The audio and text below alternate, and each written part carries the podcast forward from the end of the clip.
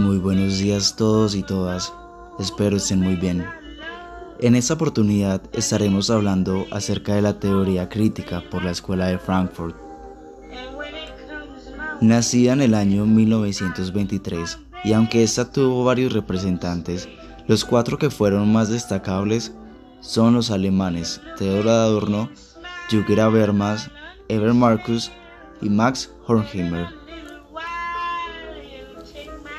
quienes tras sucesos como la consolidación de regímenes fascistas en Italia, la burocratización de la Unión Soviética y el auge del capitalismo, igualmente basados en teorías de personajes como Marx, Freud o Hegel, dan inicio a esta nueva teoría,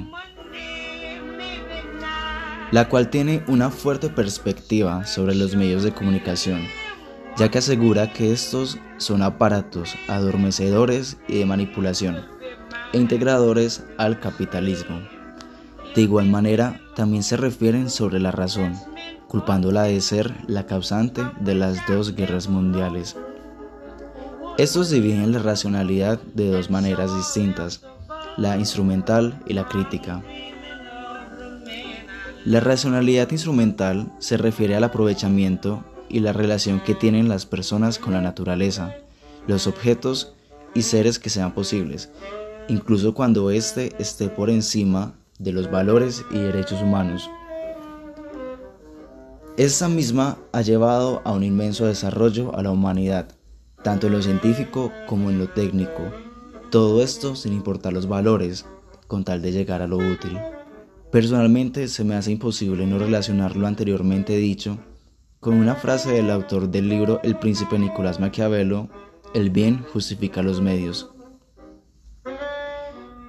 Y en la racionalidad crítica se toman las ciencias sociales y al sujeto como objeto. Representa la crítica como un arma, ya que ésta permite al individuo reflexionar y de igual manera reencontrarse con la naturaleza y cuestionar la realidad. Aquí podemos hacer nuevamente alusión a su oposición a los medios de comunicación, ya que según esta teoría, esos diluyen la racionalidad crítica porque se encargan de impedir a las mentes para hacer su propia crítica o reflexión sobre algo.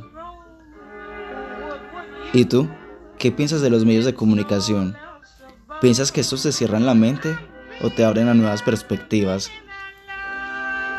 Espero te haya servido para entender un poco más de la teoría crítica y si te gustaría conocer un poco más a fondo de esta, te recomendaría leer libros como La dialéctica de la razón de Horkheimer y Adorno o Eclipse de la razón también de Horkheimer. Muchas gracias por tu atención y nos encontramos en un próximo episodio.